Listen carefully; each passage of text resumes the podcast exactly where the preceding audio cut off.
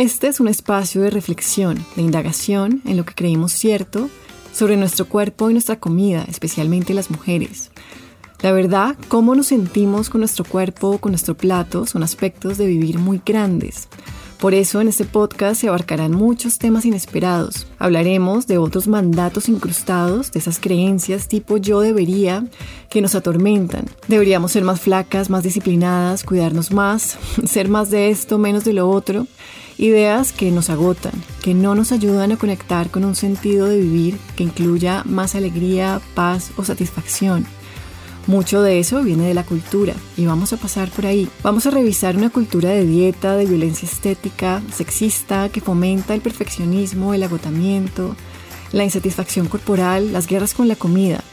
Lo haremos para afinar nuestro ojo crítico, aprender a poner límites e identificar la manera como los mandatos externos se miscuyen en nuestra salud mental y física nos dicen cosas que no son ciertas, nos convencen de que hay versiones idealizadas nuestras que tenemos que perseguir sin descanso. Porque también sé que lo necesitamos, en este espacio se fomentará la suavidad frente a nosotras mismas, la autocompasión, la comprensión profunda de que somos suficientes tal cual somos. Yo soy Camila Cerna, soy la autora del libro Yo debería ser flaca, soy coach y me dedico a conversar con las mujeres sobre su relación con la comida, con el cuerpo y todo eso que se teje en el medio. Así que bienvenidas. Caracol Podcast presenta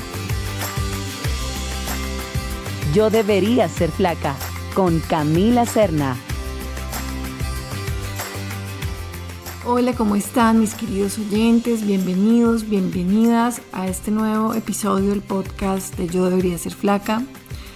Ya me conocen, yo soy Camila, soy coach, escritora, bloguera, Escribí un libro que se llama Yo debería ser flaca, me dedico a investigar todos estos paradigmas culturales alrededor del cuerpo, sobre todo para las mujeres, en esta cultura gordofóbica de tremenda violencia estética. Converso con las mujeres sobre su relación con la comida.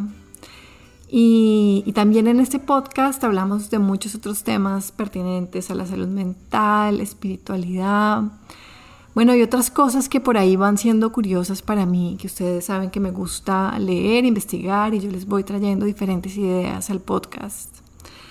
Y en este episodio quiero hablarles de una pregunta muy común que me hacen en mi práctica de coaching y también que me hacen en mis redes y que oigo todo el tiempo. Y es una pregunta muy válida y es, ¿qué pasa si no puedo parar de comer? siento que no puedo parar de comer, siento que la comida me gana, que me domina, que soy una adicta. Toda esta sensación de, de, perder agencia, ¿no? De perder autodominio. Y eso se siente muy mal, ¿no? Va en contra de una necesidad muy básica de, querer sentir cierto control, sentir que, que tenemos cierto manejo de las situaciones. No nos gusta como especie que las cosas se salgan de control. Y bueno, ocurre también con la comida. Sentimos que se nos sale de las manos y eso no nos gusta. ¿Qué podemos hacer en ese caso? Entonces, pues bueno, cuando a mí llega una mujer con esta pregunta a un proceso de coaching, vamos mirando las capas que componen esta compulsión lo vamos haciendo despacio, pero entonces en este podcast, si estás ahí, yo quiero ofrecerte como algo de alivio y de claridad. Y lo primero que te diría es que mires la restricción, ¿no? Y esto lo he dicho muchas veces y creo que vale la pena repetirlo porque es tan básico y tan simple que a veces se pasa por alto. Además, la cultura fomenta la restricción de maneras muy encubiertas que a veces ni vemos porque se disfraza de salud, se disfraza de bienestar. A veces inclusive son los médicos los que incitan a la restricción y quedamos perdidos en este mundo de la comida. Entonces revisar la restricción es súper importante. La compulsión y la restricción son dos caras de la misma moneda.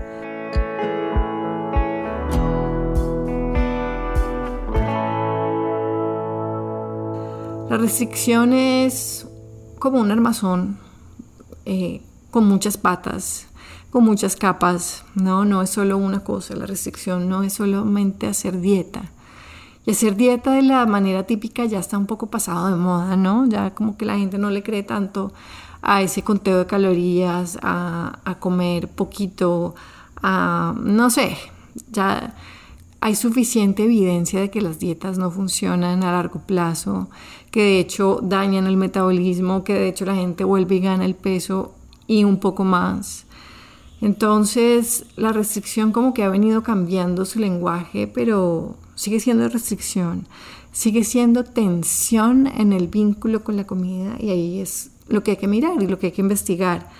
Entonces, investiga la restricción y sus formas. Mira si de repente tienes categorías muy rígidas de comidas buenas y comidas malas, ¿no? En el entorno bienestar, wellness, que está súper de moda y no sería bueno y malo, sino tal vez saludable y no saludable, que también está por todas partes, lo vemos en todos lados y es, es lo mismo. Al final, si, si genera tensión, si genera rigidez, si no nos permite ser flexibles en nuestro vínculo con la comida, pues va a haber un problema. Revisa cualquier cosa que estés haciendo que te genere miedo comer. ¿no? Miedo porque no es la comida apropiada, miedo porque me engorda, miedo porque es malsana. Todo esto va afectando nuestra capacidad de autorregularnos con la comida. La autorregulación es todo lo contrario a esa compulsión. La regulación es lo que hace la gente normal cuando come. Y le preguntas cómo haces para comer normalmente y no tiene una respuesta, solo come. Así como la gente que duerme bien no tiene una respuesta a cómo hace para dormir bien, solamente se cuesta y ya, pues la gente que come naturalmente, intuitivamente, tampoco tiene una respuesta. Y estas personas son flexibles y se adaptan y no tienen formas o miradas rígidas sobre la comida, expectativas rígidas sobre la comida. También revisa si tus comidas están siendo satisfactorias, si te gusta comer. La cultura de dieta se ha infiltrado tanto que inclusive se mete en esta idea del placer. El placer a veces nos da miedo, a veces lo vemos como placeres culposos, ¿no? como que hemos pecado con comida que nos gusta e inclusive usamos este lenguaje religioso para describirlo. Entonces, mira si tu comida te satisface porque tiene un rol, que te guste tu comida te ayuda con la autorregulación, te ayuda a sentirte saciada, te ayuda a tu cuerpo a confiar, a relajarse, a saber que sí hay comida disponible, porque al final lo que necesita tu cuerpo es volver a confiar en ti a confiar en que sí hay comida disponible, que sí hay acceso a comida satisfactoria y suficiente. Y otra cosa que diría que, que mires es la compensación. Este es un tema un poco difícil a veces. La compensación es todo lo que hacemos para, como para saldar esa deuda de haber comido en exceso, entre comillas, de comer más de lo que debemos haber comido nos castigamos porque repetimos postre, entonces nos saltamos la comida. Eh, um, no sé, comemos de más o eso creemos y nos vamos al gimnasio tres horas a, quemar esas calorías. Mm, todo ese tipo de estrategias de compensación que, que van en una escala, digamos, y que pueden ser muy complejas también. Puede ser tomar laxantes, puede ser vomitar. Todas estas conductas compensatorias que lo que están haciendo es como tratar de aliviar como esa culpa que sentimos por haber comido mal, entre comillas. Entonces, como te darás cuenta, no es tan fácil de responder esto de por qué soy compulsiva con la comida. Porque la tensión que se genera puede venir desde muchos lugares y estar perpetuada desde muchas conductas que no son tan fáciles de abordar, digamos. Eh, si son abordables y, decibles, nada, todo se puede decir, no es un tema de vergüenza. Lo que pasa es que se vuelven un hábito muy afianzado, digamos, y generan cierta sensación de calma, de alivio. Por eso no es tan fácil decirle a alguien simplemente para de compensar como lo haces, deja de ir al gimnasio a quemar esas calorías. No es tan fácil decirle que deje de compensar.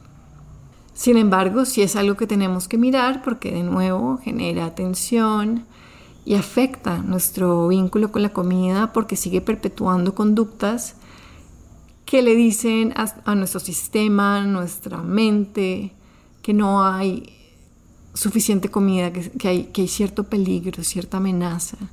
Y ahí estamos ya en el territorio de la compulsión. No vamos a podernos regular porque no hay una sensación de seguridad alrededor, alrededor de la comida.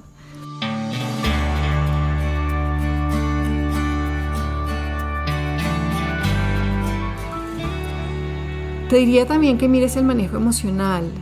Yo a mis clientes les digo que yo no creo que comer emocionalmente sea un pecado o un problema si se hace en conjunto con otras herramientas emocionales, ¿no? Si tenemos más herramientas para sobrellevar las emociones. Cuando tenemos una emoción intensa e incómoda, es difícil sentir esas sensaciones. Las emociones como la ira, el miedo, la ansiedad, no son fáciles y hay muchas maneras de vivirlas y experimentarlas. Depende de nuestra capacidad y nuestra resiliencia y depende de qué estrategias tengamos para manejarlas. Entonces, si tenemos una cajita de herramientas llena de diferentes cosas que podemos hacer cuando ocurren estas emociones y de repente comer es una de ellas y la usamos a veces, y no es un problema y no genera culpa, ni reproche, ni castigo, ni compensación. No hay un problema. De hecho, se demuestra que si vetamos y prohibimos comer emocionalmente, vamos a comer emocionalmente más.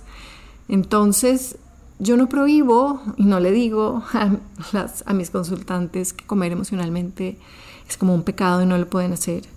Hay un espacio, sin embargo, si es la única herramienta, si es el único recurso para manejar nuestra emocionalidad, si siempre es la comida lo que nos alivia, vamos a sentirnos fuera de control y no se va a sentir bien.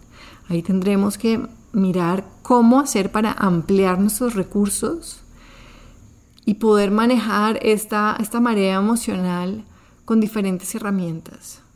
Y eso es un trabajo muy importante de hacer. Entonces, como te darás cuenta, hay diferentes cosas que hay que mirar para responder esta pregunta. Yo en muchas ocasiones he dicho que no creo en la adicción a la comida, pero sí creo definitivamente en la compulsión con la comida. Que puede sentirse como lo mismo, a veces puede ser como bien parecido o igual, pero no es igual.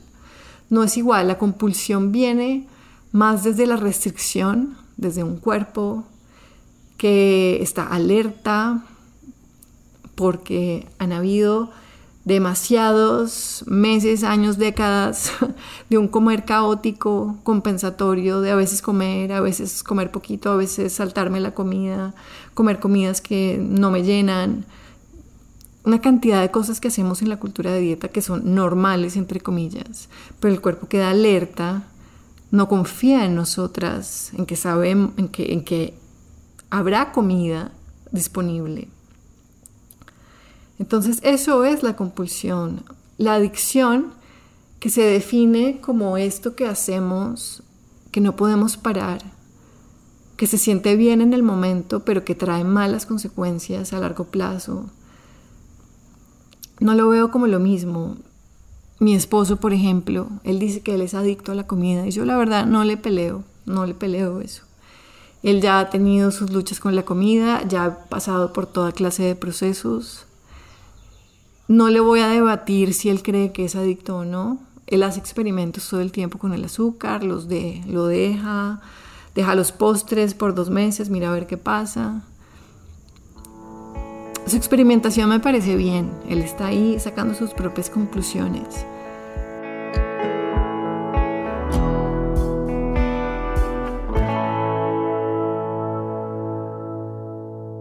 Sin embargo, en mi práctica con mis consultantes yo no hablo de una adicción a la comida porque no me parece un lenguaje útil. No me parece útil que una persona se autoidentifique como una adicta a la comida. Por eso antes de cualquier cosa se revisa la compulsión.